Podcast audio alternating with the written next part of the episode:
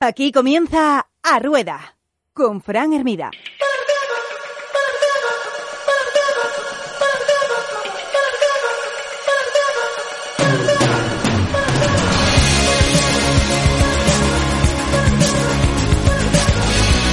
Hola, ¿qué tal, compañeros de la grupeta de Arrueda? Compañeros, compañeras, bienvenidos. Un programa más. Aquí estamos dispuestos eh, a rodar y a disfrutar del mundo de las dos ruedas. Y hoy, además, en una versión diferente, ¿eh? porque, bueno, entre que esto del coronavirus se está poniendo otra vez delicado, ¿eh? vamos a dejarlo así, y que además tenemos juguetes nuevos por aquí, ¿eh? hablo de tecnología y tenemos juguetes, pues te gusta jugar con ellos. Hoy eh, hacemos una versión de a rueda que se asemeja un poco a aquellas del confinamiento, porque estamos cada uno en un sitio, pero por lo menos nos podemos ver la cara. ¿eh? Y hoy vais a poder disfrutar de este a rueda, lo vamos a colgar también en nuestro canal en eh, Radio Coruna, el canal de YouTube, eh, que tiene Radio Coruña en YouTube, y lo vas a poder disfrutar como siempre en todas las plataformas habituales. ¿eh? Así que vamos a presentar ya a la grupeta que además hoy de escuchar su voz, pues también los podemos ver. ¿eh? Estoy viendo ahí a Ezequiel Mosquera. Ezequiel, ¿qué tal? Muy buenas. Hola, muy buenas. Que está ahí instalado cómodamente en su empresa, donde tiene un, un sillón de tiene un sillón de jefe y donde los empleados no saben que está en directo y e irrumpen en el programa. Ese, como en los hoteles, vas a tener que colgar el cartelito de no molestar, ¿eh? Estaban, estaban avisados, pero vino un espontáneo ahora por aquí. Bueno, bueno, el, pues- don de la, el don de la oportunidad. Tenemos también a Eva Castro. ¿Qué tal, Eva? Muy buenas. ¿Qué tal? Buenas, ¿cómo estamos? Eva se ha ido ahí a la buhardilla y ahí la tenemos, ¿eh? Se ha, se ha hecho estoy, fuerte en la buhardilla de casa. Dijo, hasta que grabe a rueda, yo no salgo de aquí, ¿eh? No salgo de aquí, eso es. Y Xavi Castro también con nosotros. Xavi, ¿qué tal? Bienvenido. Hola, muy buenas. Bueno, ahí cómodamente instalado en casa, que es donde diseña esas sesiones con las que nos pone a todos a tono. ¿eh? Sí, sí, sí. Muy bien, bueno, eh, vamos a empezar el programa hablando un programa delicado el de hoy, ¿no? Porque hay que hablar de estas situaciones que a veces te deja la vida de cara o cruz. Y por desgracia en esta ocasión eh, pesa más la cruz, ¿no? Eh, acaban de celebrarse los campeonatos de España de ciclocross y a nivel deportivo la cosa ha ido muy bien y no llevamos toda la temporada, esta segunda temporada de Rueda Podcast hablando mucho de ciclocross porque bueno, Galicia es una potencia y lo ha demostrado, ¿no? Cuatro medallas de oro con Iván Feijó, que ha sido una vez más campeón en categoría sub-23, con Miguel Rodríguez, que se impuso en categoría junior, Monserrat Martínez en Máster 30 e Isabel Castro en Máster 50. Nos hemos traído también tres platas, con María Filgueiras en cadetes, con Laura Mina en junior y Eva Ortega en Máster 30, y tres bronces, Ushia Soto en cadetes, Miguel Porto en Máster 30 y José Rodríguez, mm, apodado Tami, en Máster 40 el balance de, de medallas es espectacular.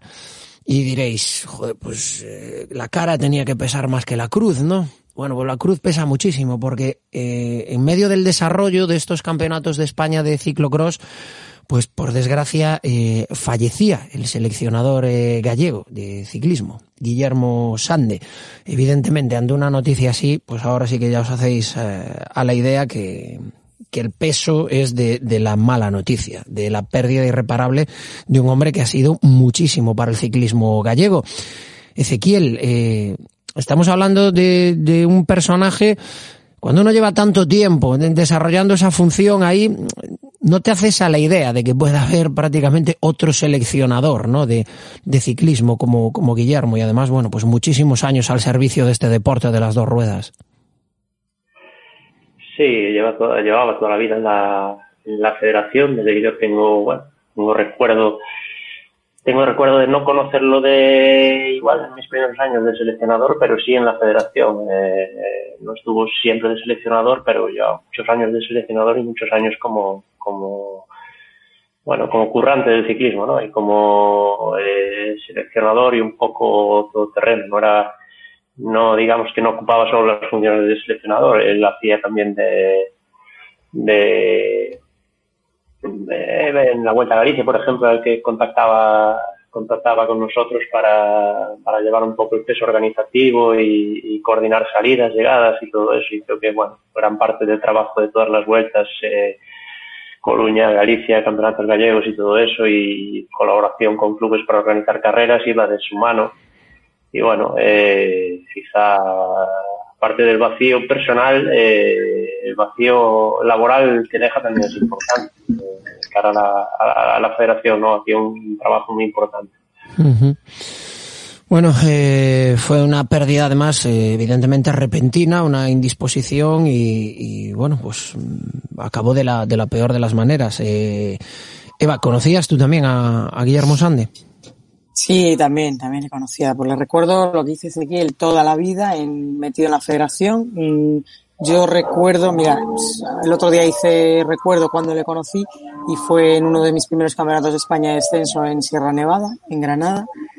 Y además tengo una anécdota allí con él porque, bueno, había pinchado en la final y, y, me dijo, no te preocupes que tenemos más cámaras en la furgoneta, tal, como dándome ánimos. Y yo, ya, pero perdí la oportunidad. Bueno, pues, a ver, siempre estaba ahí del lado del corredor, eh, ayudando en lo que pudiera.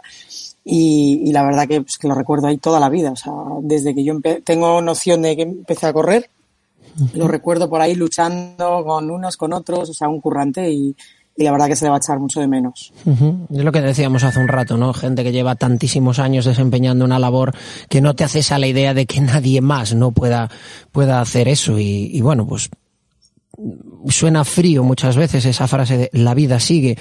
Lo, peor es para, para el que se va y para, y para los que lo rodean, ¿no? La, la vida, evidentemente, que sigue, pero desde luego, eh, Ezequiel, se nos hace extraño, ¿no? Pensar en que eh, tengamos que buscar ahora en el mundo del ciclismo pues a otra persona que haga la labor de alguien que lo hacía también y que llevaba tanto tiempo ahí como, como Guillermo, ¿no? no Va a ser un, un papelón, por así decirlo, al que tenga que coger ese, ese testigo, que evidentemente tiene que ser, ¿no? Pero bueno, eso es un vacío muy grande el que ha dejado Guillermo. Sí, es, eh, al final solo ponerte al día de todo lo que el embrollo que conlleva pues el trámite diario de de las cosas que eso, el día a día de una federación pues es complicado, ¿no? Y al final eh, eh, lo que hablábamos, no, no, él no hacía solo labores de seleccionador, hacía un montón de cosas y, y seguramente con, con mucho cariño y al final eh, eso se notaba en el trabajo final y al final pues eh, solo para ponerte al día necesitas eh, necesitas mucho tiempo y bueno es un, un, cambio que le toca hacer a la, a la, a la federación, ¿no? En este caso Miguel pues tendrá que, que reinventarse un poco y, y bueno, pues eh, uh -huh. no voy a empezar de cero, pero bueno, eh, se, son... es, es, la verdad es que es una situación que es, eh, si, si nos lo dicen hace una semana que iba a pasar esto, pues eh, es, es, es, uh -huh. la, es increíble. Es increíble. No te lo crees, desde luego, pero bueno, pues nada, muchos ánimos, desde luego, a, amigos, a conocidos, a familiares y a toda la familia de la, del ciclismo y de la Federación Gallega de Ciclismo, donde sabemos que, bueno, que, que están muy afectados por, por la pérdida de Guillermo y de hecho, bueno, pues nuestra intención hoy era, Eva, vuelve. Eh, nuestra intención era hoy contar con el presidente de la Federación Galega de Ciclismo que pudiese estar hoy aquí con nosotros y, y amablemente ha declinado la invitación porque no se ve todavía con fuerzas para poder eh, hablar de Guillermo y sobre todo pues, para poder contar la experiencia traumática que supuso estar allí y, vivir pues lo, que finalmente desembocó en el, en el fallecimiento de, Guillermo Sande. Nosotros tenemos que, que continuar también eh, con todo nuestro cariño y el recuerdo para, para quien ya no está. Ya sabes, estamos en Arrueda Podcast.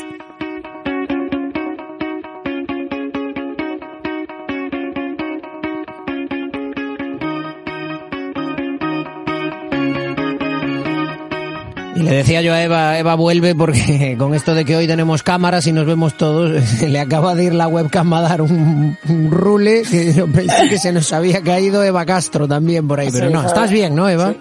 Estoy bien, estoy bien. Además que llevaba casco que y no pasó nada. Oye, hoy nos quieres hablar de, del transporte de, de, la bici, ¿no? Porque cada vez es más la gente que quiere, pues, coger, poner la bicicleta en el coche, respetando las restricciones, ¿eh? pero bueno, a veces dentro del propio concello dices, joder, pues quería ir a aquella zona de no sé dónde y pues, si me puedo ahorrar ya ir pedaleando hasta allí y tal. Bueno, pues llevar la bicicleta en el coche de manera segura es posible, pero no todo lo que vemos por ahí es legal. Eso es.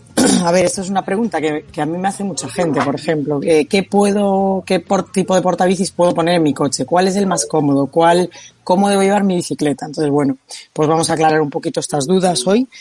Y, a ver, para todo el mundo que lleva la bici en el coche, por ejemplo, también eh, hay que saber que hay unas normas, ¿vale? Eh, si, por ejemplo, abatimos los asientos de los pasajeros de atrás y metemos la bici en el coche, sea con con la rueda montada o la rueda desmontada delantera, por ejemplo, siempre tenemos que atar con una cincha tanto la rueda y la bicicleta al coche para que no se nos desplace ante un frenazo o ante un posible accidente y que no se nos venga la bici encima y demás. Si la llevamos suelta y nos para la, la, la Guardia Civil, nos puede multar.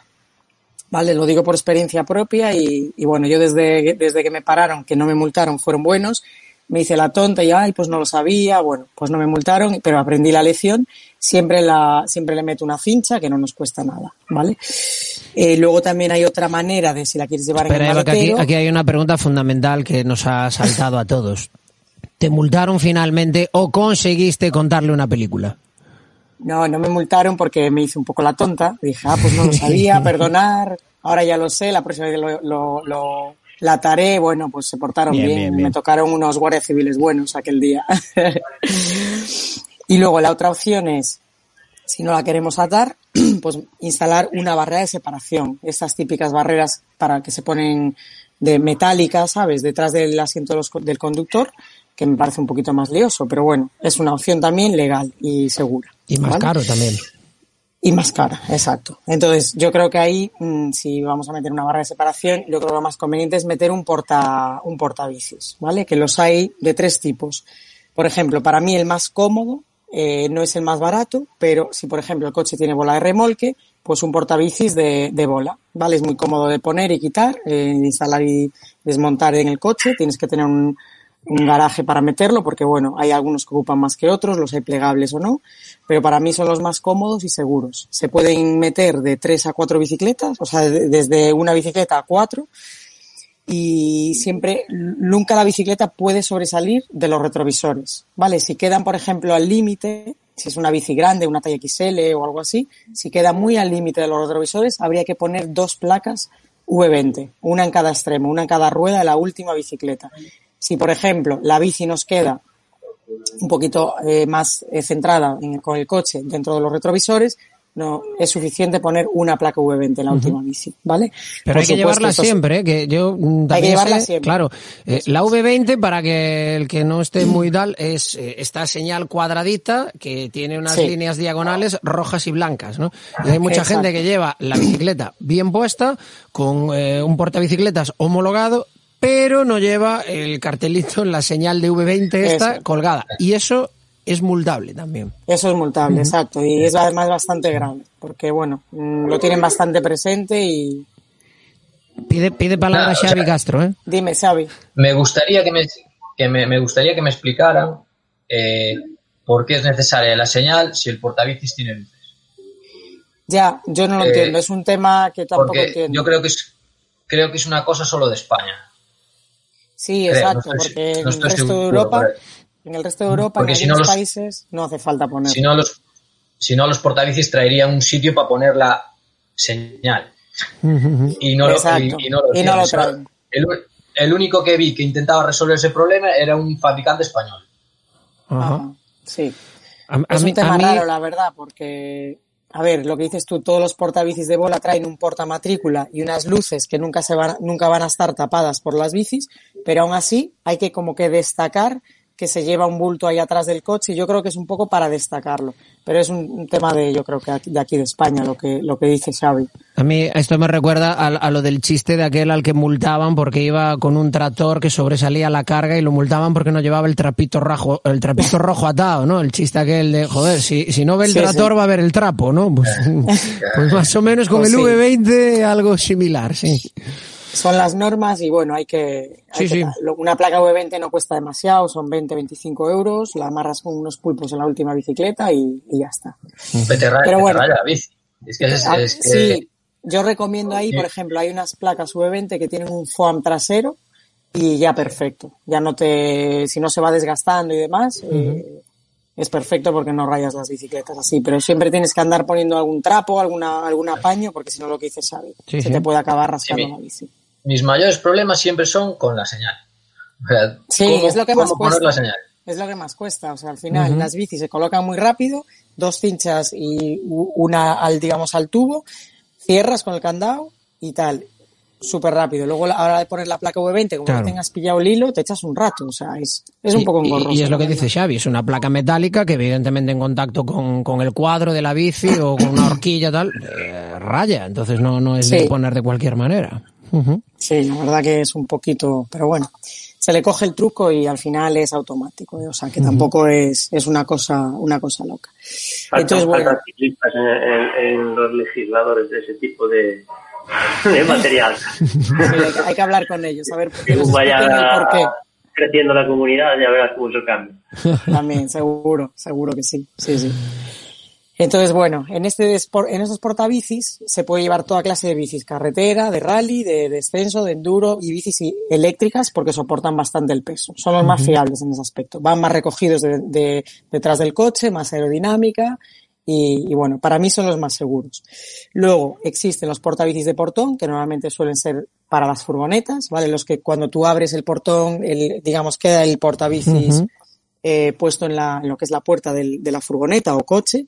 No es, sí es cierto que no todos los portabicis son aptos para todos los modelos de coches, hay que mirarlo bien, eh, porque cada uno tiene un, un kit de montaje. Y, y bueno, yo lo veo muy cómodo para las furgonetas, por ejemplo, porque va todo incorporado, lo pliegas y no tienes que andar desmontando. Puede estar todo el año prácticamente montado en, la, en el coche, digamos. Ojo, ojo también a la hora de escoger qué tipo de, de portabicicletas usamos, porque por ejemplo también hay algunos que, eh, debido al peso, hay gente que pues, pone un portabicicletas y cuelga ahí tres, cuatro bicicletas, eh, después acaban rescindiendo los hidráulicos de los portones del Claro, de coche. los o sea, por eso digo, cuando vayamos a hacer la compra, eh, pensemos un poquito en todo, ¿eh? Sí, normalmente los portabicis de cada marca ponen el peso recomendado en cada raíl o en cada soporte para precisamente pensar en todo, tanto en el portabicis que se pueda romper o en el portón del coche. Entonces, bueno, ahí sí que es cierto que hay que asesorarse bien en la tienda y, y, bueno, es, es importante también tenerlo en cuenta. Y luego, por último, los portabicis de techo, que ya los conocéis todos. Hay dos tipos, uno que son de ventosas, que van directamente al, al techo del coche. Eh, yo siempre pre- me pregunté, ¿serán fiables? Y bueno, parece ser que son bastante fiables. Yo los portabicis de- del techo los oriento más para bici de carretera y bici más ligera, porque a ver, tienes que subir la bici encima del coche y, ostras, cuesta un poquito, ¿no? Ponerla. Si es una bici un poco pesada, te puede pegar una ciática en el, en el momento de, de subida. Entonces, para las bicis de carretera y las bicis de, de ligeritas de montaña, las, lo veo bastante cómodo. Eh, luego la otra opción es poner con las vacas, eh, con las barras del coche, porta, barras de porta equipaje del coche. Se- hay también distintos portabicis, los hay para poner la rueda delantera, eh, sí, quitando la rueda delantera, poniéndolo con un eje propio a la horquilla y con la rueda trasera montada, la rueda, la rueda delantera para adentro. Tenemos que acordarnos que muchas veces pasa, se apoya la rueda de- al lado del coche, eh, cargas la bici y te vas y dejas la rueda delantera por ahí. Eh, le pasa a mucha gente eso. Entonces meterla en el maletero, que no se olvide la rueda por ahí. Y luego también los hay de que, que no tienes que desmontar las ruedas, o sea, va, digamos, hay un soporte que va al cuadro y dos cinchas a, a las ruedas y ahí va. Ujú. Este portabicis, las ventajas, bueno, las ventajas que son más económicos, eh, pero hay que tener muy en cuenta a la hora de entrar en los parkings sin peajes, porque yo he visto cantidad de bicis hechas acordeón por, por este tema. Te olvidas, te metes en un parking todo pancho Y, Y adiós y la bici se queda contra el marco de la puerta, ¿no? Exacto. Entonces ahí hay que tener mucho en cuenta que llevas algo en el techo y, y bueno, a nivel aerodinámica también oyes un poquito más de ruido, Mm. el consumo del coche también variará un poquito, pero bueno, son opciones que hay, hay tres tipos de decir- opciones para, para tres tipos de... puede decir algún equipo que se quedó sin correr una carrera por llegar con el Pues coche seguro. cargado, aparcar debajo de una carballeira No me digas. Pues seguro. y, Y destrozar Vamos, las bicis todas. el ¿no? no correr la carrera lo de menos, porque el, Hostia. el, el, el desembolso fue dramático Claro, claro. en su día. Joder. Joder. Sí, sí, sí. Pues nada, Pues sí, nada, hay que tener memoria y acordarse cuando la bici va arriba, pues acordarse que la llevamos ahí antes de meternos por donde, por donde no debemos. Sí, eso es. Sí, sí. Bueno, es un gustazo, desde luego, poder cargar la bicicleta en el coche y, y poder desplazarte a lugares donde, pues hombre, pues habitualmente a lo mejor pues no irías, porque sitios que están muy alejados, entre que vas hasta allí y luego quieres pedalear un poquito, pues ya estarías metiéndote una kilometrada. Así que es una muy buena opción lo de, lo de los portabicicletas, pero insistimos, mm, hay que comprobar muy bien los pros, los contras, elegir la mejor opción y sobre todo homologados, ¿eh? que luego vienen los, los sustos. Bueno, pues transportamos la bici para poder ir a otros lugares a pedalear, pero no a pedalear de cualquier manera.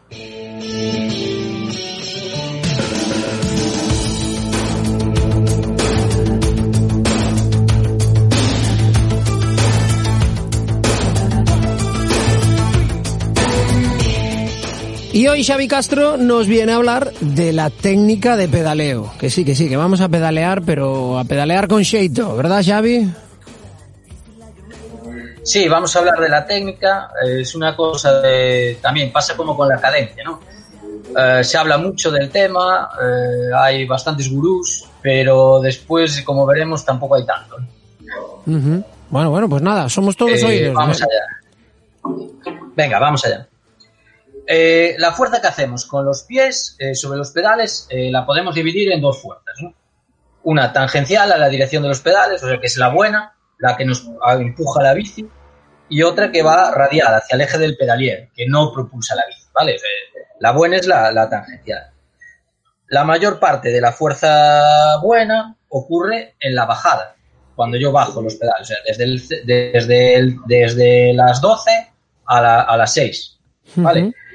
Y el pico de fuerza suele estar en torno a los 90 grados, lo que sería a las 3 de la tarde. ¿no? Sí, sí. Eh, ahí también, también existe una parte negativa, es decir, cuando los pedales van por detrás, esa pierna eh, realmente frena un poco los pedales. ¿vale? Eh, de esta idea, por ejemplo, surge lo- la idea de los platos ovalados. La idea es, lo que subyace detrás es hacer coincidir un plato más grande en la parte en la que yo tengo más fuerza. ¿Vale? Para poder aplicar mejor esa, esa parte. Y donde tengo menos fuerza, hacer un, tener un plato más pequeño. O sea, el plato ovalado hace que a lo mejor yo tengo un 52 en la parte que hago más fuerza y un 49 en la parte que hago menos.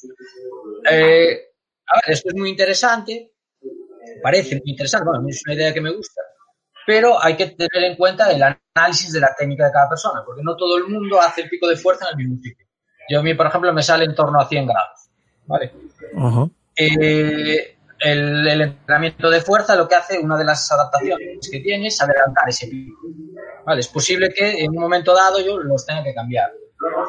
Eh, por ejemplo, Rotor, eh, tiene, que fue uno de los primeros en hacer los platos ovalados, si no el primero, eh, que es una marca española, tiene, vende unos platos que tienen cinco posiciones. Es decir, te permite adaptar el, el óvalo en, cinco posiciones diferentes. Yo hice algún experimento con esto. eh, la verdad que no eran, no eran los mejores, el mejor material para hacerlo. Era un rodillo, un computrainer que tenía donde trabajaba, que te daba una, una idea de, de dónde ibas haciendo fuerza. Y con algún cliente también así muy friki, lo que hicimos fue ir modificando a ver si verdaderamente me cambiaba el, el pico de fuerza.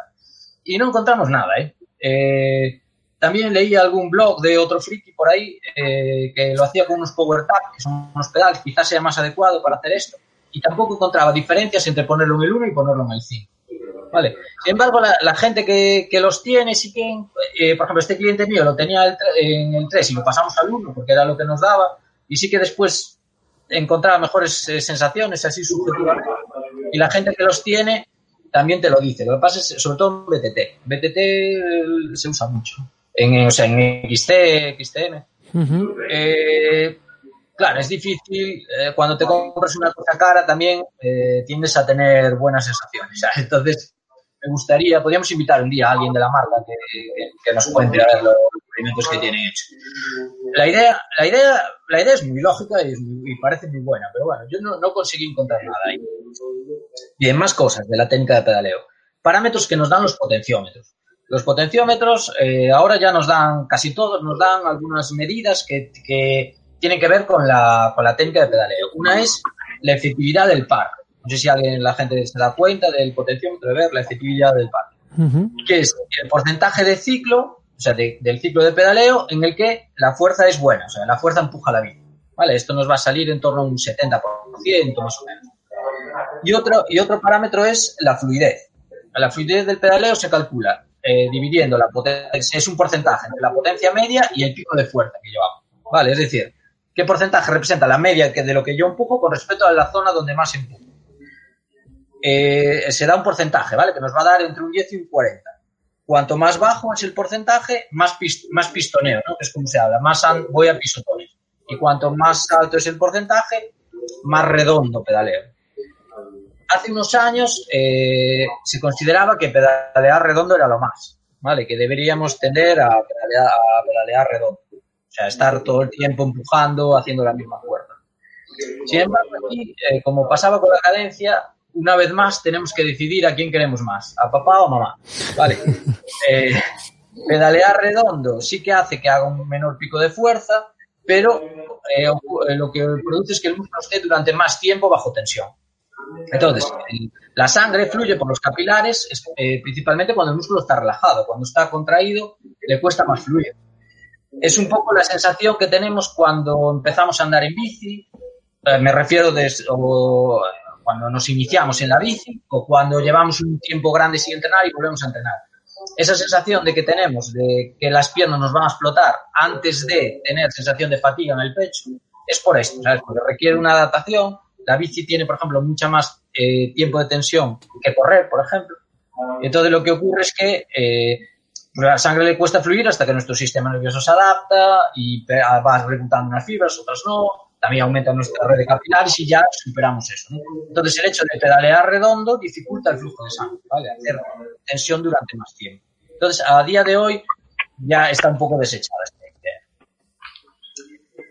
Más cosas. Eh, músculos implicados. El 85% de la fuerza buena, la de la tangencial, la producen los músculos de empujar. ¿Vale?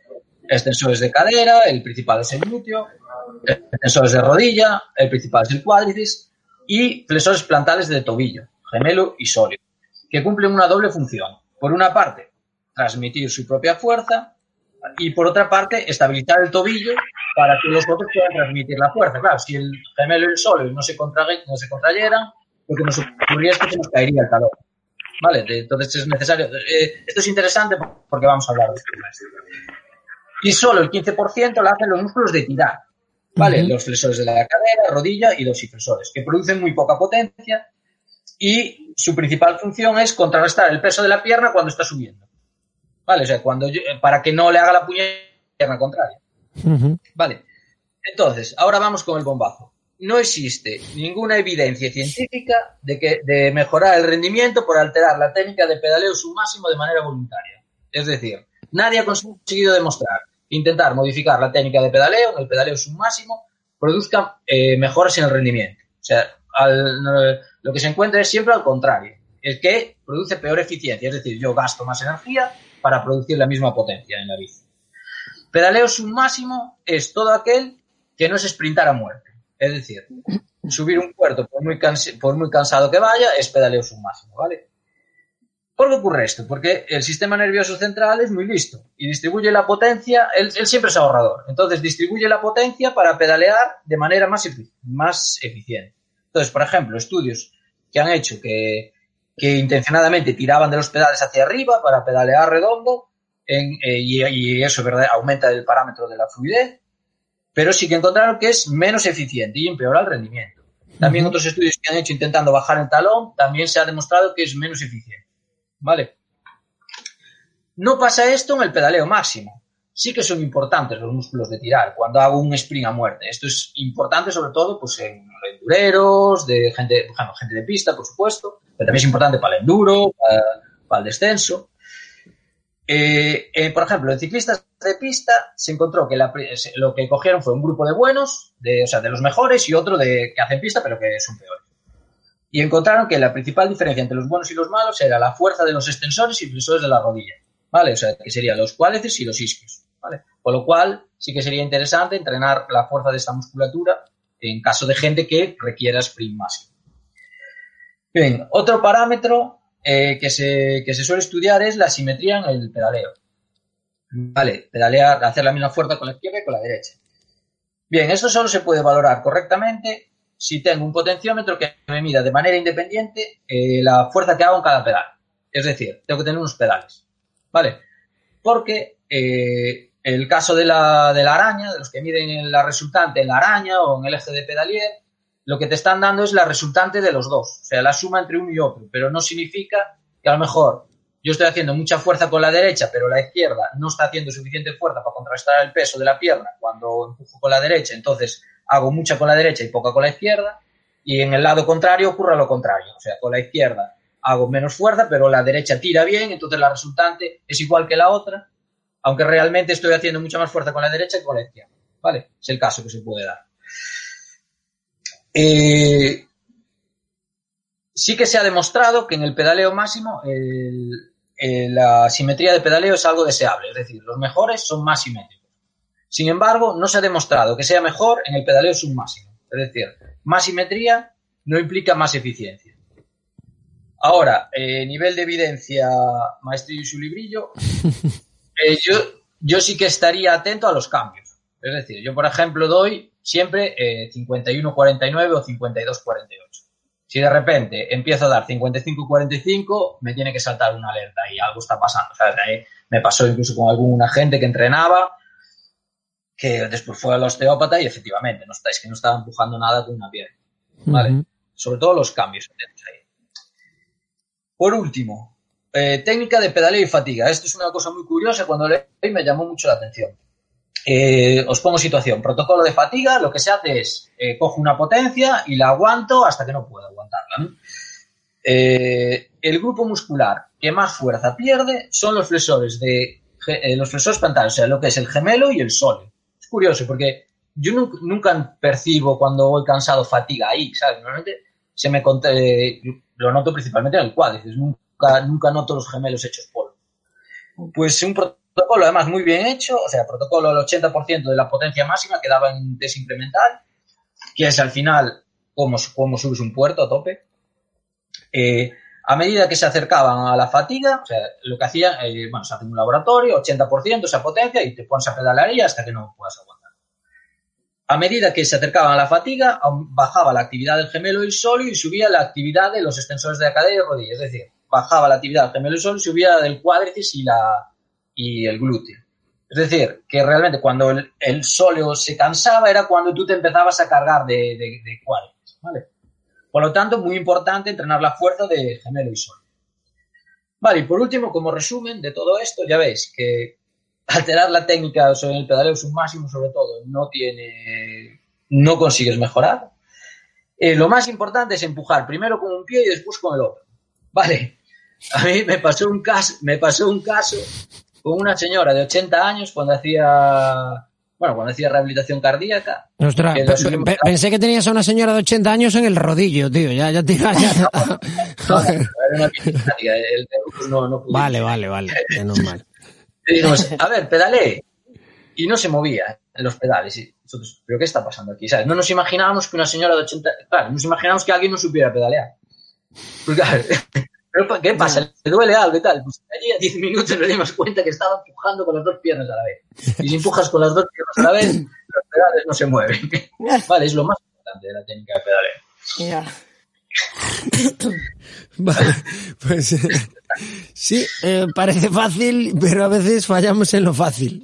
Es lo fácil. Sí, sí. Sí, sí, sí, es- eso, sí que, eso sí que es determinante. Bueno, bueno, pues nada, ya sabéis, ¿eh? Aquí con Xavi Castro en todos nuestros A Rueda Podcast siempre aprendemos muchísimo sobre, sobre cómo podemos aprovechar nuestros eh, recursos y nuestro cuerpo ¿eh? para conseguir mejores resultados. Y para hacerlo, nada mejor que ponerse en manos de Xavi Castro, que prepara, eh, que te hace ahí unos buenos entrenamientos y que procura que todo ese tiempo que estás sobre la bicicleta o que estás entrenando, pues lo aproveches de la mejor manera. Y a veces consigues mejores resultados matándote menos tiempo. Yo os lo recomiendo. Mm, Contactad con Xavi Castro. Continuamos, estamos en la recta final ya de este Rueda Podcast.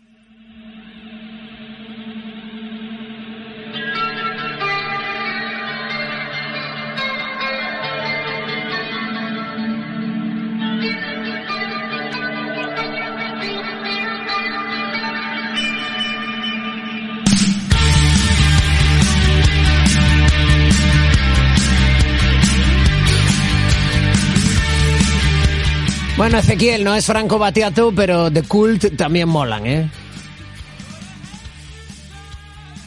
Hoy hemos perdido el sonido de, Ezequiel, ¿eh? Estaba, estaba ayer fardando en el grupo de WhatsApp que tenemos, Ezequiel Mosquera, sobre las grandes conexiones que tienen en Estrada y yo no quiero decir nada, pero en fin.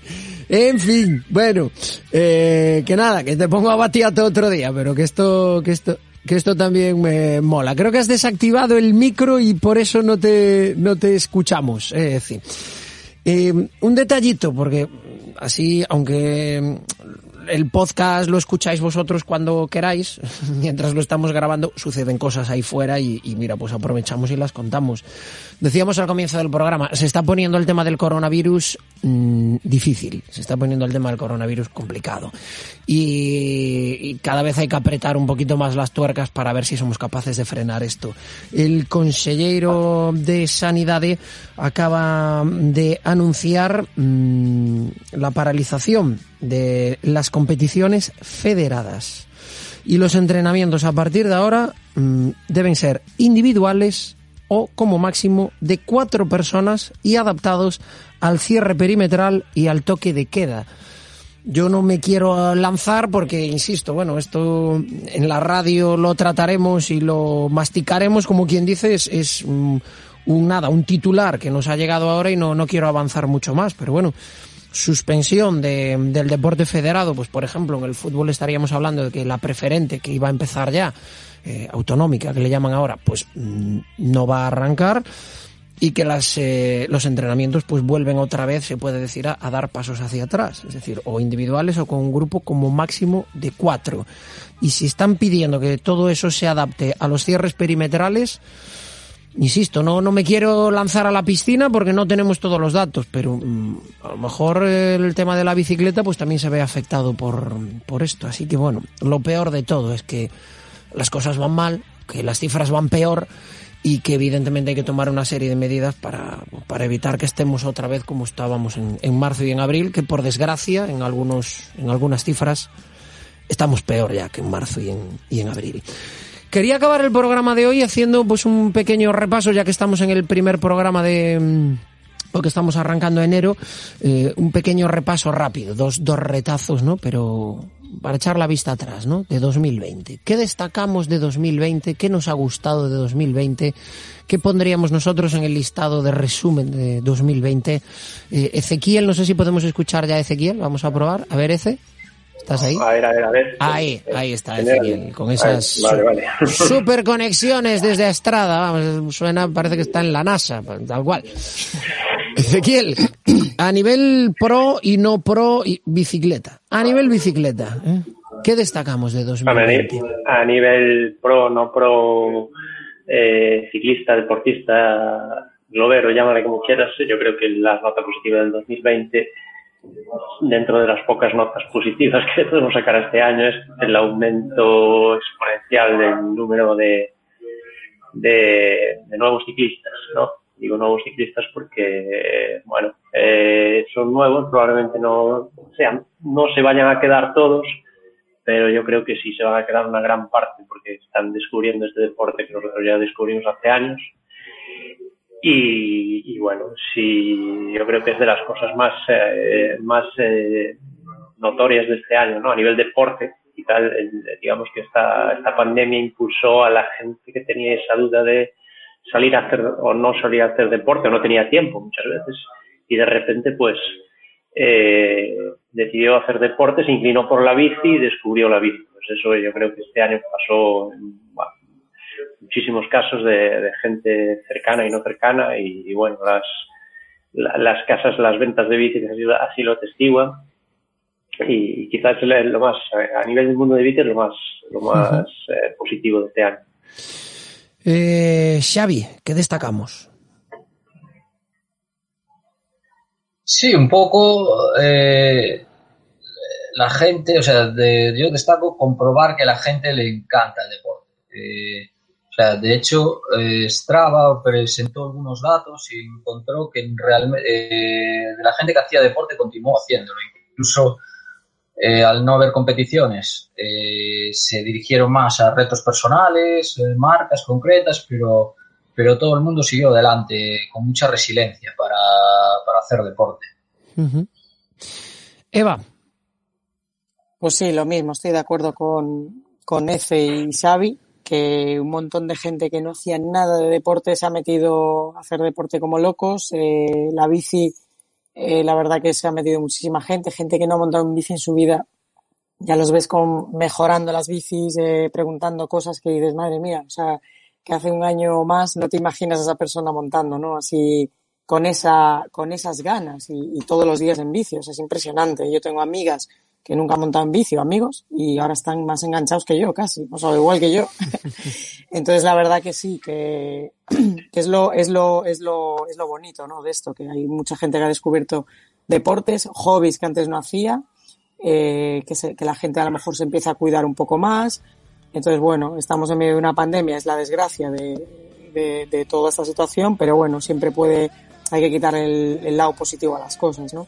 Que hay mucha más gente haciendo deporte, los fisios están a tope, los entrenadores creo que también, eh, los traumatólogos, no sé, hay movimiento de, lesiones, de, no sé, hay, hay mucha, a lo mejor a nivel competiciones, claro, como están como están, eh, por ejemplo, el año pasado te planteabas correr algo, ostras, que está todo muy en el aire. Yo no, yo no me metería a hacer un plan de entreno, a lo mejor eh, pues por la falta de tiempo que tengo, que no es el caso que, que estoy, que no tengo que cubrir tiempo. Si tuviera tiempo, vamos, Xavi, me estaba haciendo un plan de entreno ya mismo. ¿Sabes? Porque tendría que, tendría que gastar mi tiempo en algo, si no me vuelvo loca. Bueno, pues Xavi, Xavi tiene sitio para más, ¿eh? Que quede claro. Eh, si alguno dice, ay, que ya Xavi tiene muchos. No, no, tiene muchos, pero tiene amor para todos, ¿eh? Y entrenamientos para todos. Tengo que hablar contigo para que, para que por lo menos me prepares para el evento del marisquiño, que en teoría se va a hacer, ojalá se haga y por lo menos para que para que tenga ah, un buen sprint, por lo menos recuperar el buen sprint que tenía antes, a ver si lo podemos pulir. No tengo la menor duda de que va a ser así. En verano va a haber carreras. Yo creo que sí, sí que va a haber. Primavera, verano habrá carreras. Esto tiene que mejorar y Ahora que tenemos la experiencia de cómo fue esos meses de primavera, pues seguro que, se va a doblegar esa curva antes. Bueno, yo como siempre me fijo un poquito más en el tema pro, pues yo voy a destacar de 2020 dos cositas. Una, la irrupción de toda esa chavalada en el pelotón profesional que meten miedo, los Van Aert, los Ebenepool, etcétera, etcétera, que nos han hecho disfrutar y que dices, joder, estos tíos, si ya tan jovencitos hacen estas cosas, ¿qué podrán hacer? ¿Eh? A ver si se recupera Renko Benepool, que bueno, tuvo esa caída que se cayó de un puente abajo y se hizo muchísimo daño y aún el otro día concedió una entrevista y recordaba que, bueno, que está volviendo pero que sigue teniendo dolores y que no ha sido una caída fácil. Y voy a destacar también que pese a todo lo que pasó, se pudo llevar adelante la Vuelta a España, el Giro de Italia, el Tour de Francia que lo pudimos disfrutar todos los que nos gusta la bicicleta y que además para lo que es el mundo del ciclismo supone mucho porque si esas carreras no se llegan a haber disputado, a lo mejor a estas alturas eh, los equipos profesionales de ciclismo se estarían contando con los dedos de una mano. Así que llovió muy mucho, diluvió muchísimo el año pasado, digamos, pero al final eh, aquí estamos. ¿eh? Y ahora que estamos pasando lo complicado con el coronavirus otra vez, pues bueno, si una vez fuimos capaces de salir de esa, pues esta vez también, seguro que sí. Nos vamos a quedar con ese pensamiento positivo. Ezequiel Mosquera, Eva Castro, Xavi Castro, es- enviamos un saludo a Eli Mosteiro que hoy no nos pudo acompañar. En 15 días nos volvemos a citar y da gusto eh, vernos así, que bueno, ya que no podemos estar aquí todos juntos, por lo menos os he estado fichando a través de la, de la cam. Cuidaros mucho, ¿vale? Sobre todo, cuidaos mucho, ¿vale amigos? Igualmente, cuidaros todos un montón y Venga. ser responsables. Un saludo, gracias. Y a todos vosotros también. Eh, practicad deporte, mantener ahí la actividad, eh, que eso es bueno para todo, para el cuerpo y la mente. Y sobre todo, cuidaos mucho. Y nos quedamos con Bruce Springsteen. La canción va como anillo al dedo. Eh. Better days. Vendrán días mejores, desde luego que sí. Gracias.